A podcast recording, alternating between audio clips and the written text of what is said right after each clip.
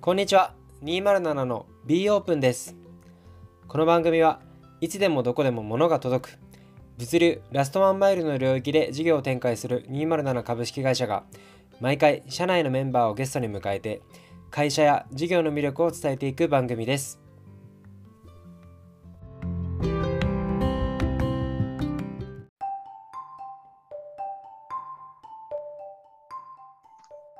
で、その後で、確か207に入ったっていう経緯だったと思うんですけど、そうですね。うん。207に入ったきっかけって覚えてらっしゃいますか確か当時、深夜さんに、さなんかあの、そう作りたいものあるから手伝ってみたいなはい。森が大きかった気がします。なんかここで突然、深夜さんが現れてきましたけ ど、だから、 そもそも深夜さんとはどういうきっかけで出会ったんでしたっけえっと、あの僕の先輩の当たる人と深夜さんがもともと知り合いで紹介してもらったんですよね、深夜さんを。うん。当時はだからまだただの友達の友達みたいなそう感でじ。す先輩と後輩みたいな感じですね。うん。そうです、そうです。じゃあそこで知り合ってから、まあ、まだ実際に207の手伝いする前も、頻繁に話はしてたってことですかね。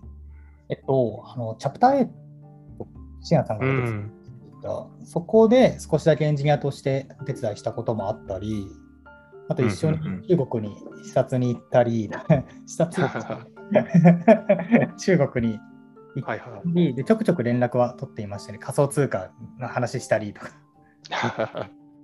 い。 え、じゃあ、時系列としては、最初に知り合ってからすぐにチャプター8やりやらないかみたいな誘いが来たみたいな感じなんですかね。そうですね、そこすぐにかわかんないんですけど、時系列的には先輩に深夜さんを紹介してもらいます。で、チャプター8をお手伝いします。で、中国に行きます。でうん、仮想通貨にはまります。で、今207にいますって感じですかね。ああ、なるほど。そう考えたらめちゃめちゃ僕と経緯似てますね。はいあのいや、僕も一番最初は、まあ、僕は先輩の知り合いとかじゃなくて、そもそもイエンタっていうマッチングサービスで知り合ったんですけど、深夜担当ああ、ははいはいはいはい。何年か前に。うんで、しばらくしたら急にメールが来て、チャプター8の仕事手伝ってほしいって言われて、 お手伝いしてたらいつの間にか207にいるっていう流れなので、この流れはもうみんな同じですね。なんか若槻さんなんかも多分その流れですよね、そう考えたら。谷さんも多分そうですよね。ああ、確かに。谷さんもチャプター8いらっしゃった気がするな。そうですよね今思えばはいうんうんうんうん西田さんも。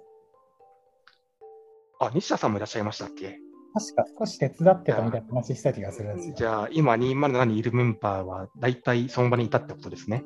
今振り返ると。はい。うーん。ありがとうございます。はい。やば、これめっちゃ尺取ってるな。 今話したから覚えました。ちなみに207にジョインして、ジョインしたっていうのかな。一番最初でどんな感じだったんですか ?207 の開発って。 えっと、何から始めたっけな。初めはなんか夜間配送サービスを作った気がしますね。うーん。当時は柚木さんしかいなかったんですか待ってくださいね。当時、僕しかいなかったかな。ポットでいた気がしますけど、僕しかいなかった気も、すいません、記憶ないです。 うーん。はい。渋谷にオフィスがあった頃の話になるのかなそうです。うーあ、ん。そのに前ですか。ああ、いや、ありましたね、ありました、ありました。うんうんうんうん猪木さんが入ったタイミングでは、その一応システム的なものはあったってことですかね。あなかったですね、そういえば。おーじゃあ、ゼロから作ってる。そうです、そうです。うーんあそういえばなかったですね。うんうんうん今も届くのレポジトリに一部夜間配送サービスのこの残骸が残ったりします けど、ありますよね。あのっていうことは、だからあそこあれと同じコードベースで作れたってことですよね、もともと。そうですね。うん、だから、テックスタックとしては Rails を採用していたレールズですね。うんうんうんうん当時、猪木さんが一番得意だったのがレイルズだったっていうのが背景ですかね。そうです、そうです。うん。いや、まあでも大変ですよね。何もないところから急に手伝ってって言われて、ゼロから作ってみて。そうですね。 うん、懐かしいです。当時の雰囲気全然知らないんですけど、夜間配達サービスは結構使われてたんですかどうでしたっけやっぱ使われてたような気がしますね。うん。だから当時、猪木さんしかいなかったから、まあ当然、フロントもそうだし、インフラも自分でやってたってことですよね。あ、そうです、そうです。うん。どうですか楽しかったですか当時振り返ってみて。そうですね。楽しかったですね。楽しかったです。はい。うん。ちなみにどんなところにやりがいを感じてました当時を振り返ると。うん、やっぱりその本当にもうゼロのゼロのゼロからちょっと何かを立ち上げるみたいなところに関われたのはすごく楽しかったですね。うん。確かに。そこまではチームの一員としてっていう感じでしたもんね。そうですね、深夜さんうが、ん。これどうみたいな、あ、いいですね、じゃあ作りましょうみたいな感じが多かったです。ああ、なるほど。で、猪木さん一人で頑張っていた時代から新しいメンバーが増えるまででどのくらい期間があったんでしょうね。そう考えると。確か若槻さんがすぐうん。だった気がしますね。あ、そうなんですね。え何でしたっけいやでも僕ずっと一人だったっていうイメージはあまりないですね、個人的には。うん。なんか常に数人が関わっていたみたいなイメージはありますね。うんうんじゃあ、その当時の数人、他の方がいらっしゃった中で、どういうコミュニケーションをされてたかって覚えてますか開発をするときに。コミュニケーション、例えばどういった内容です例えば、コードレビューをどうやってたかとか、うんうんあの仕様の共有をどうやってたかとか、他の方と。ああ、仕様の共有はもう深夜さんが朝なにひたすら打ち込んでいて、うん。で、これを作ってほしいみたいな感じで誰かにアサインされて、で、それをうん、作るみたいな感じでしたね。ああじゃあ、もう直接、深夜さんとエンジニアがピアツーピアで直接やり取りするって感じなんですね。仕あ、様そうとです、そうです、そうです。そうですじゃあ、できましたっていうのは、もうそれぞれが直接マスターにコミットするみたいなこともしかして。あ いや、それちょっと僕が確か1回見ていた気がします、軽く。あ、じゃあ、コードレビューやってたんですね、猪木さんが。はい。うん。なるほど。じゃあ結構負担大変そうですよね。全部レビュー見ないといけないから。そうですね。確かに。でも皆さん、割とスポットの方が多多かったので、僕も当時スポットですし、そこまで巨大なプルリクが来たりはしなかったですね。ああ、なるほど、なるほど。そうです。うん。じゃあ、若槻さんも当時そのスポットの中の一人だったってことあ、そうです。ただ、若槻さんは、あの、アプリを丸ごと担当していたので、僕、全くうんほぼ変わらなかったんですよね。アプリっていうと、孤独ユーザーですかうら、ん、そうか、今は亡き受け取り人の方が使っていただいていたそうです、そうですス。マートフォンアプリですね。はい。まあうん、アプリです。確かに、確かに。それがもう1 2年前、いや、3年前とかになるのかな、今から振り返ると。確かに3年前とかになるんですかね。だから、多分そこから僕が入るまでは結構まだ期間があったのかな、そう考えると。このトミーさん、半年後か1年後くらいだった気がうーん、するんですよね。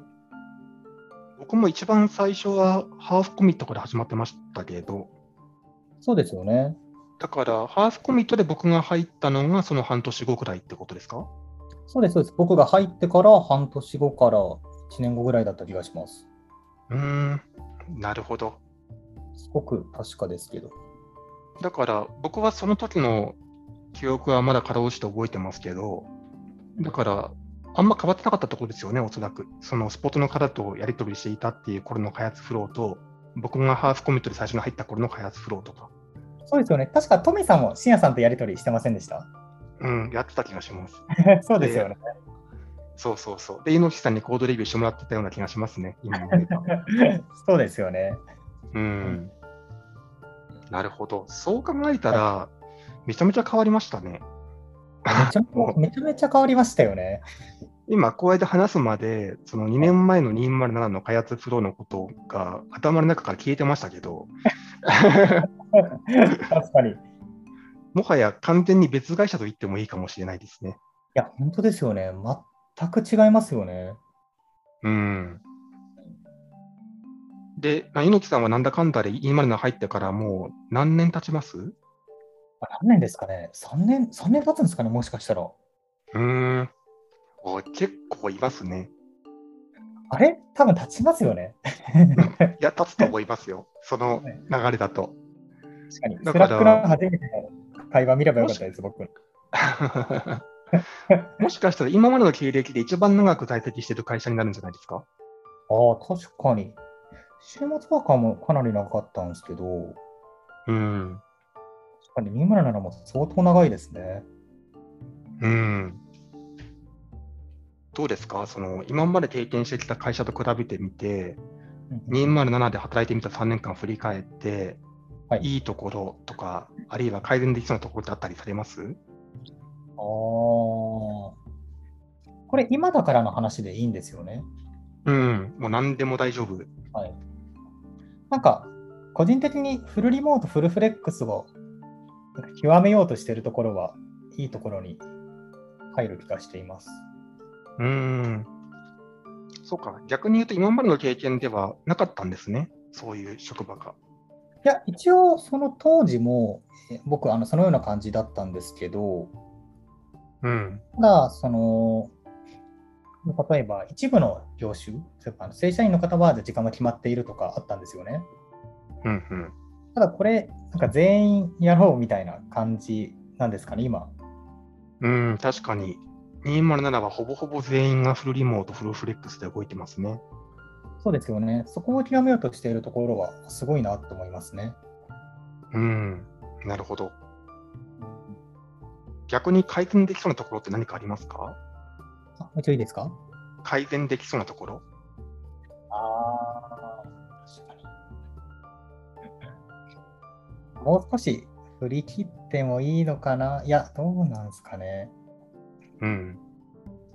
うん振り切る細かいところですけど、例えばあの、フルリモート、フルフレックスだからこそ、なんかディスコードとか、バトルミーティングを、バトル、バトルミーティングでしたっけハドルバトル、スラバットクルのミーティング。そうそうそう。こうなんか運用しようみたいな流れがいろいろあるじゃないですか。リモートワーク、いろいろツール導入してみようみたいな。うん。ただ、なんか今、多分できれば参加しようねみたいな状態になってるんですかね。うん。そんな感じかもですね。そうですよね。なんかそういうところも絶対、絶対入ろうみたいなうん。感じにしちゃってもいいのかなともああ、なるほど。それはその、そういったところをマストにしていかないと、フルリモート、フルフレックスのいいところが、あの、享受できないんじゃないかっていう思いがあるってことですかね。そうですね。うんうんうん。なんかどういったところで課題感じたりしますかディスコードとかハードルに入ってない人がいることによって。やっぱり入ってる人がいると、あの、ほんと小さな会話もスッと、なんかそのうん、会話に入れるじゃないですか。あとはこの人今、稼働してるんだとかもわかるんで、うん。そういったところが、なんかスムーズに、なんか仕事は円滑に進んでる気がしますね。うん。確か入っにて。そうですね。ディスコードとかに入ってないと、やっぱりテキストコミュニケーションで頑張ろう、頑張ろうとするので、少し時間かかっちゃうんですよね。うん。あと、やっぱ場所が同じところじゃないと、一体感も薄れてきますよね。ああ、そうですね。確かに。うんだから、一緒で働いてるっていう感覚を共有するっていう意味でも、ハードルとかディスコードっていう仕組みは、マッチしてるのかもしれないですね。そうですね。確かに、あれ割とでかいですよね。ディスコードいいですよね。確かに。ありがとうございます。じゃあ、すいません、今日は思った以上に尺を取ってしまって、ちょっとはい話せなかったアジェンダもたくさんあったんですけど、はい。あの最後に猪木さん個人として、はいこれから207でやりたいことって何かあったりされますかやりたいこと、ああ、まあ、ただ事業が成長すればやりたいことに結びつくと思うので、このまま頑張ります。あじゃあもうみんなではい。力を合わせて、一番楽しまずは事業を前に進めるっていうところですね。そうですね。うんうん。はい。ありがとうございます。とはいいうことで、ありがございますえっと、今日は207、一人目のエンジニアである猪木さんに来ていただきました。本日はありがとうございました。ありがとうございました。